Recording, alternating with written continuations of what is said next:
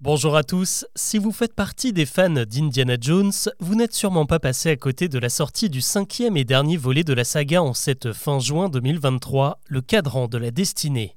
Dans cette nouvelle aventure, l'archéologue se met à nouveau en quête d'un objet légendaire, la machine d'Anticitaire, une sorte d'horloge astronomique datant de l'Antiquité.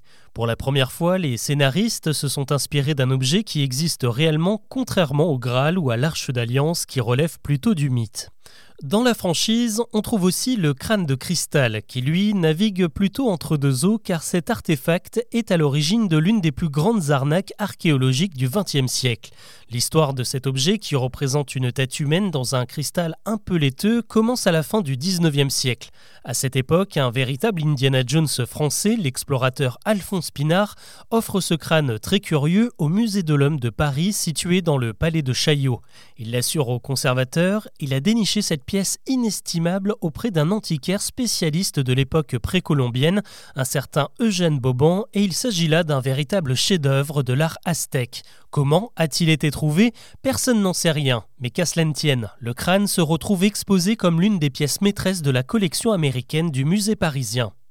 Cinq ans plus tard, le joaillier américain Tiffany Co met aux enchères un crâne extrêmement ressemblant à celui de Paris qui fait tant de jaloux.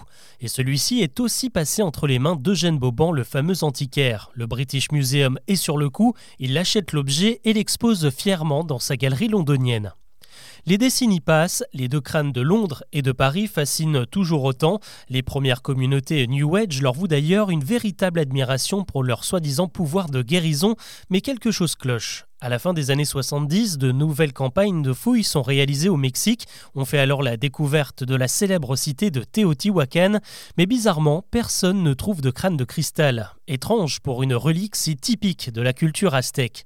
Dans les musées européens, on se dit qu'on va peut-être examiner de plus près les deux pièces, et là, les experts découvrent que l'exemplaire de Londres a été fabriqué en cristal brésilien et que celui de Paris a été taillé avec des outils mécaniques en métal, alors que les Aztèques, eux, utilisent des outils en pierre. En fait, tout le monde s'est fait berner par Eugène Boban, pourtant réputé pour être le plus gros fournisseur européen en artefacts mésoaméricains. Les historiens de l'art estiment qu'il s'est lui aussi fait avoir. Dans les années 90, de nouvelles analyses ont confirmé les doutes. Les deux crânes ont en réalité été sculptés en Allemagne dans les années 1860 à partir de quartz brésilien. Seul Indiana Jones pouvait encore faire vivre la légende au cinéma.